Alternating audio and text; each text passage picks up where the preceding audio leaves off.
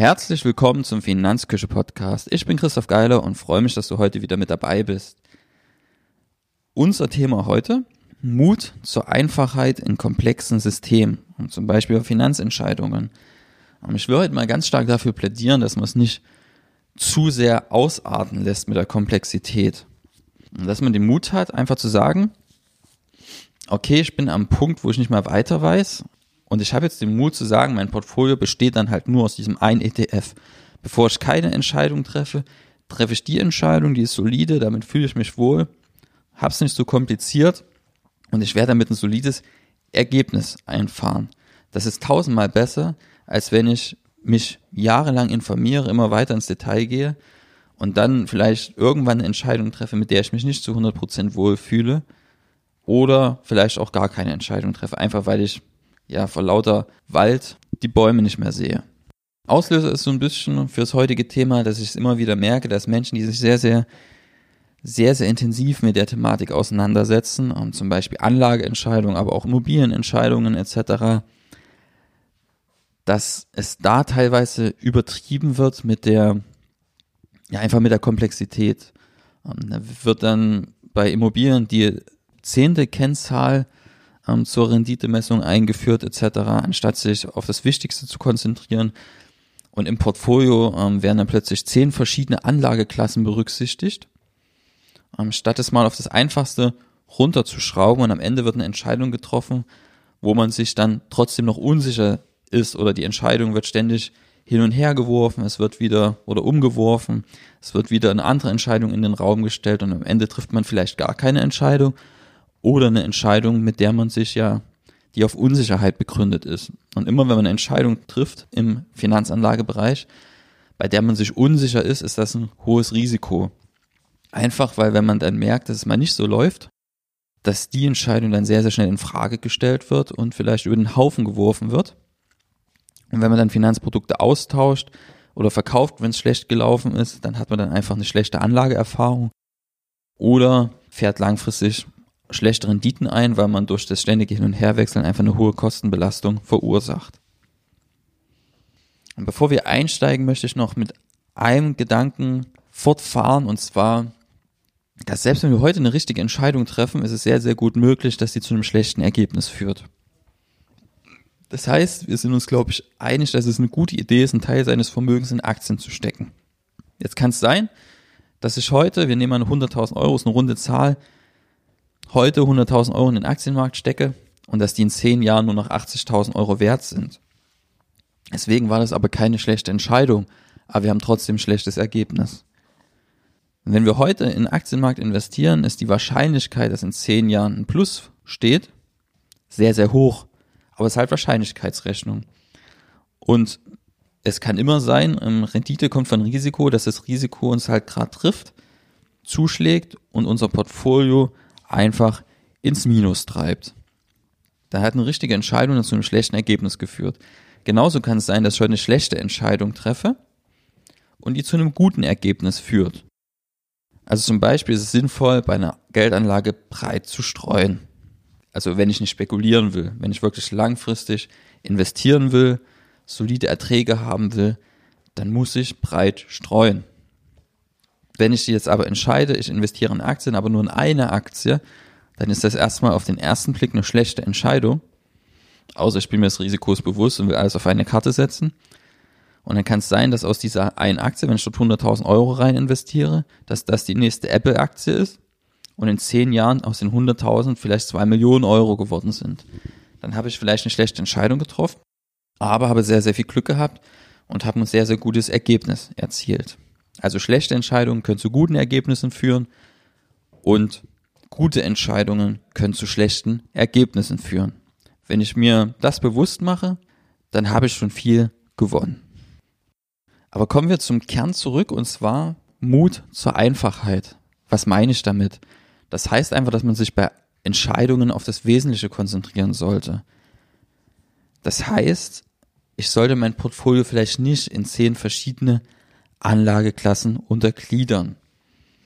Am Ende, ja, sind so viele Anlageklassen gar nicht möglich, beziehungsweise stellt sich vielleicht bei näherer Betrachtung heraus, dass Anlageklassen, die ich als Anlageklassen identifiziert habe, gar keine eigenständigen Anlageklassen sind. Einfaches Beispiel, in, ich investiere in Reiz, also quasi Immobilienunternehmen, die an der Börse gelistet sind und investiere gleichzeitig direkt in Immobilien vor Ort. Dann investiere ich zweimal in den Immobilienmarkt, aber über unterschiedliche Wege. Wenn ich jetzt mein Portfolio einfach halten will, dann konzentriere ich mich auf einen dieser Wege und streiche den anderen aus meinem Portfolio. Ähm, sprich, jetzt könnte die Wiese sein, bei Kleinvermögen investiere ich in Reiz, weil ich da einfach breit streuen kann, ohne großen Kapitaleinsatz und bei großen Vermögen investiere ich zum Beispiel direkt in Immobilien, einfach weil ich dann mehrere Objekte kaufen kann, aber gleichzeitig dann halt eine höhere Planbarkeit habe als jetzt bei der Börsenanlage. Ein anderes Beispiel sind Aktien. Jetzt kann es zum Beispiel sein, dass ich in meinem Portfolio ETFs berücksichtigt habe und gleichzeitig in Einzelaktien investiere und das als verschiedene Assetklasse dort aufgeführt habe. Aber bei genaueren Betrachtungen investieren sowohl die ETFs in den Aktienmarkt und die Investition in Einzelaktien zieht natürlich auch auf den Aktienmarkt ab. Jetzt kann ich das wieder vereinfachen, indem ich sage, okay, Ziel ist eine breite Streuung, das werde ich mit Einzelaktien nicht so erreichen können wie mit ETFs. Deswegen verzichte ich auf die Einzelaktien und investiere nur in ETFs, also in ETFs, die in den Aktienmarkt investieren.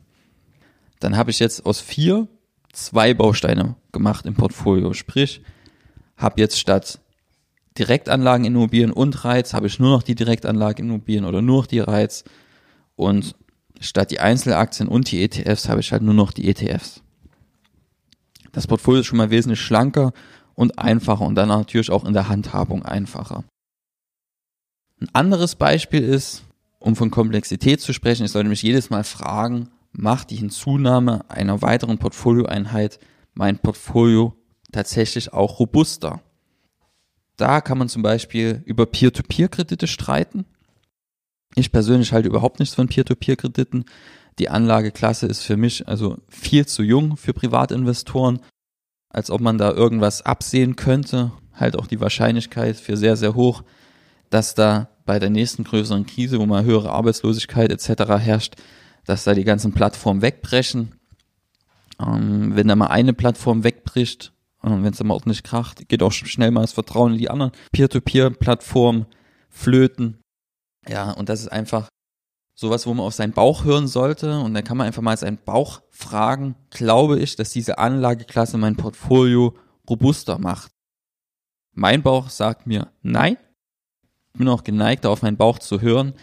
Gerade wenn man auch so die Empfehlungen dazu hört von Peer-to-Peer-Investoren, die sagen, okay, es sollte nur einen kleinen Teil des Portfolios ausmachen, im Prozentsatz unter 10 Prozent, aber man sollte gleichzeitig auch nicht zu viel Geld dort rein investieren. Ähm, sprich, wenn ich jetzt 10 Millionen Vermögen hätte, wären selbst 10 Prozent eine Million. Ich kenne persönlich niemanden, der so wahnsinnig wäre und eine Million Euro in Peer-to-Peer-Kredite investiert. Müsste ich aber machen, wenn ich konsequent wäre, weil ähm, entweder ich will 10 Prozent meines Vermögens in Peer-to-Peer-Kredite oder nicht. Ähm, das bedeutet, wenn ich solche Aussagen treffe, ähm, dass ich zwar ja bis zu 10 Prozent meines Vermögens in Peer-to-Peer -Peer investieren kann, aber gleichzeitig nicht zu viel auf einmal an ja tatsächlich Netto-Geld dort rein investieren sollte, sprich bei großen Vermögen gelten die 10% plötzlich nicht mehr, ja, dann kann ich nicht besonders überzeugt von dieser Anlageklasse sein.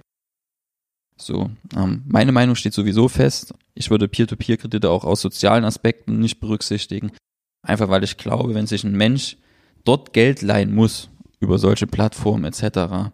Ähm, und solche horrenden Zinsen zahlen, zahlt, dann sollte der keinen Kredit bekommen, sondern eher eine Schuldnerberatung. Da ist meine Meinung ganz einfach. Wenn man dort Kredite vergibt, dann führt man die Menschen nur in Abhängigkeit.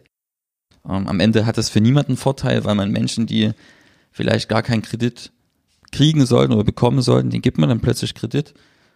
Ähm, das ist sowohl auf der Seite vom Kreditnehmer bedenklich als auch auf der Seite vom Kreditgeber, ähm, weil ja die Ausfallwahrscheinlichkeit dann auch relativ hoch ist. Und mein Bauch sagt mir jetzt auch, ähm, es gibt ja irgendwelche Ausfallgarantien, dass wenn solche Garantien gestellt werden, dass es dann auch schnell Schluss ist, wenn viele Kredite auf einmal ausfallen. weil irgendwo müssen die Plattformen ja Geld hernehmen und solche Garantien zu stemmen. Und da sagt auch mein Bauch, dass da bei größeren Ausfallsummen dann auch Schluss ist mit solchen Garantien. Am Ende genau das Gleiche wie bei Versicherungen etc. Wenn die Garantien aussprechen, kann man sich auch nicht sicher sein, dass die in 20 Jahren noch Bestand haben. Es gibt einfach auf dieser Welt keine Garantien. Und wenn dir irgendjemand eine Garantie ausstellt, dann solltest du immer fragen, wie viel ist diese Garantie tatsächlich wert. Lange Rede, kurzer Sinn. Frag dich bei einer Anlageklasse immer, macht das mein Portfolio robuster? Und bei Peer-to-Peer-Krediten sagt mir mein Bauch ganz klar nein. Und dann stecke ich da auch keine Zeit mehr rein, um mich damit zu beschäftigen. Dann ist die Entscheidung für mich getroffen, damit fühle ich mich wohl. Auch einfach, weil die Anlageklasse noch nicht so lange existiert für Privatinvestoren, dass ich sagen würde, okay, ähm, da habe ich schon ein gutes Gefühl dabei, weil ich einfach weiß, wie sich das in den letzten 100 oder 200 Jahren verhalten hat. Das ist anders jetzt zum Beispiel bei Immobilien, bei Aktien. Die Anlageklassen gibt es schon ein paar Jährchen. Ja, und so kann man sich dann einfach Stück für Stück zu einer einfachen und wenig komplexen Portfolioaufteilung vortasten. Und wenn man dann einfach mal die grobe Anlageklassenverteilung hat, dann kann man nochmal bei den einzelnen Anlageklassen in die Tiefe gehen. Und da aber auch nicht zu weit rein. Dann kann man auch sagen, okay, ich habe jetzt meinen Aktienanteil und auf was kommt es denn da wirklich an? Es kommt auf breite Streuung an, es kommt auf niedrige Kosten an, es kommt darauf an, dass ich das Produkt nicht ständig wechseln muss. Da könnte jetzt ein einfacher Entscheidungsprozess sein. Ich nehme mir ein oder zwei ETFs. Die sollen in mehrere tausend Einzelunternehmen investieren der ETF soll günstig sein, der ETF soll schon ein paar Jahre am Markt bestehen und da sollen gewisse Größe an Anlegergeldern drin liegen. Einfach damit ich sicher bin, dass er nicht in den nächsten Jahren aufgelöst wird. Aufgrund mangelndes wirtschaftlichen Erfolges wegen. Und wenn ich die vier Kriterien habe, dann suche ich mir jetzt alle ETFs raus, die diese Kriterien erfüllen. Und dann nehme ich einfach von den ETFs, die übrig bleiben, zum Beispiel den günstigsten. Und dann habe ich eine einfache Entscheidungsmatrix, die mich zur Auswahl meines ETFs führt. Das heißt jetzt nicht, dass es die aller, allerbeste Entscheidung ist. Es ist aber eine sehr, sehr solide Entscheidung, die voraussichtlich auch soliden Erfolg bringt. Und das ist allemal besser, so eine Entscheidung zu treffen, als sich jahrelang mit einer Entscheidung zu befassen und die dann mit Unsicherheit zu treffen, nur damit man sein Aktienportfolio in zehn verschiedene ETFs aufsplitten kann und dann anhand von historischen Daten und auf Basis von Studien, die die historischen Daten genommen haben und ausgewertet haben, dann ein ETF-Portfolio aufstellt, das ja vielleicht den einen ETF mit 7% gewischt, den anderen mit 9, die Schwellenländer mit 15,5678% gewichtet, dann noch Value-Aktien ein bisschen übergewichtet, Small-Cap-Aktien ein bisschen übergewichtet.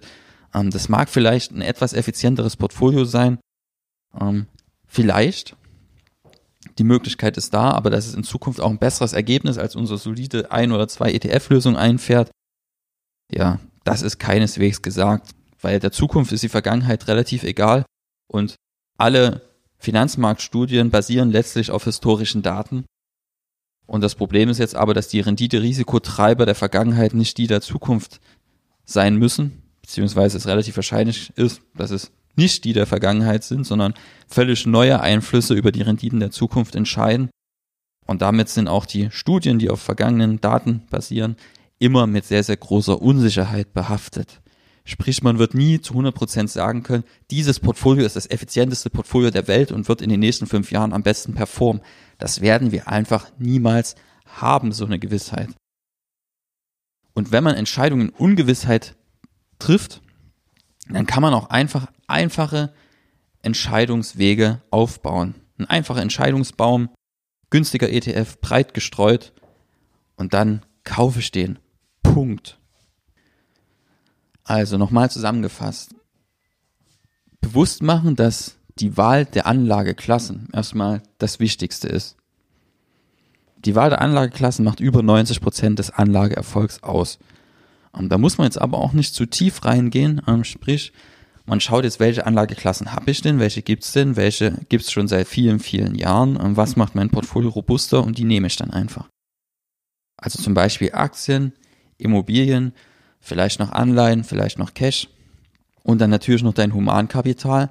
und dann hast du fünf verschiedene Beine und dann musst du halt überlegen, wie gewichtest du die. Wenn du dich nicht entscheiden kannst, wähle einen einfachen Ansatz, mach eins durch n, sprich, du hast n Anlageklassen, zum Beispiel fünf, das wäre dann eins durch n, wäre ein Fünftel, dann fließt ein Fünftel deines Vermögens in jede Anlageklasse.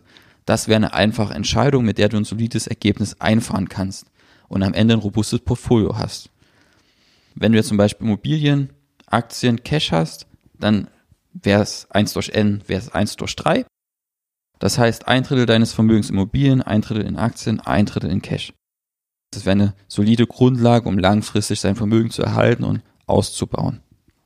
Und generell glaube ich, dass zum Beispiel der Faktor Cash unterschätzt wird. Man will den ja immer möglichst niedrig ansetzen. Aber man soll sich einfach bewusst machen, dass ein hoher Cash-Puffer einfach Sicherheit schafft und auch die Möglichkeit gibt, Chancen zu ergreifen. Ähm, sprich, wenn es sich mal eine schöne Gelegenheit ergibt, zum Beispiel beim Immobilienmarkt hat man einfach die liquiden Mittel übrig, um dann dieses Objekt auch stemmen zu können. Ähm, wenn man jetzt diese solide Aufteilung nach den Anlageklassen hat, dann hat man schon den größten Teil des Weges beschritten. Dann sagt man einfach, okay, ich will jetzt solide in den Aktienmarkt investieren und dann nehme ich jetzt einfach eine Lösung, die es mir ermöglicht, breit in den Aktienmarkt zu investieren. Um, ähm, zum Beispiel den ETF, der soll günstig sein, der soll schon lange am Markt bestehen, da soll viel Geld reingeflossen sein. Dann gucke ich einfach, welche ETFs trifft das zu und dann nehme ich davon den günstigsten, habe ich wieder eine einfache, solide Lösung. Dann Immobilien, kann ich schauen, habe ich ein kleines Vermögen, dann sollte ich vielleicht in eine Reiz investieren zum Beispiel, ähm, einfach ein Unternehmen, die an der Börse gelistet sind und am Immobilienmarkt ihr Geld verdienen. Ähm, dann kann ich mich dort breit aufstellen. Oder wenn ich ein großes Vermögen habe, kann ich auch die Direktanlage wählen, einfach weil ich in mehrere Objekte investieren kann und einfach planbare Erträge habe. So, dann habe ich den Aktienteil, dann habe ich den Immobilienteil und dann überlege ich, wie investiere ich mein Cash und dann sollte ich vielleicht maximal 100.000 auf einem ja, Bankkonto haben, punkto Einlagensicherung wenn ich ein großes Vermögen habe, kann es auch Sinn machen, in Anleihen zu investieren. Einfach, weil man dann, ja, das ist einfach nochmal sicherer, als wenn ich mein Geld auf einem Bankkonto liegen habe, aber dann halt Anleihen mit kurzer Laufzeit und sehr, sehr hoher Bonität. Und dann habe ich einfach ein solides Fundament für mein Vermögen und bin besser aufgestellt als, ja, Großteil aller anderen Anleger. Damit sind wir auch am Ende angekommen. Mein Plädoyer heute, Mut zur Einfachheit in komplexen Systemen. Einfach mal auch auf den Bauch hören, nicht zu tief reingehen. Man kann das machen, aber man sollte sich da nicht verunsichern lassen, weil immer, wenn man Entscheidungen aus Unsicherheit heraus trifft, ist man geneigt, die bei der nächstbesten Gelegenheit über den Haufen zu werfen. Und nichts ist schlimmer, als Finanzentscheidungen ständig zu revidieren, ähm, sein Portfolio neu auszurichten. Vielleicht auch wenn man jetzt zum Beispiel auf Versicherungen schaut, die ständig zu kündigen, neue abzuschließen, jedes Mal entstehen neue Kosten und nichts steht ja mit dem Anlageerfolg beziehungsweise ja mit dem generellen finanziellen Erfolg, nichts steht ihm so sehr am Wege wie hohe Kosten. Deswegen einfach schauen, dass man eine Anlageentscheidung trifft, die zu einem passt, dann umsetzen, ruhig bleiben, Kaffee trinken. Ich denke mal, es gibt viele andere Hobbys, mit denen man sich dann beschäftigen kann, wenn man einen soliden Grundstein für sein Vermögen geschafft hat. Das muss nicht unbedingt ja, Aktienmarktanalysen sein. Gibt es auch andere Hobbys, mit denen man sich beschäftigen kann. In diesem Sinne, wir sehen uns beim nächsten Mal. Bis dahin. Tschüss.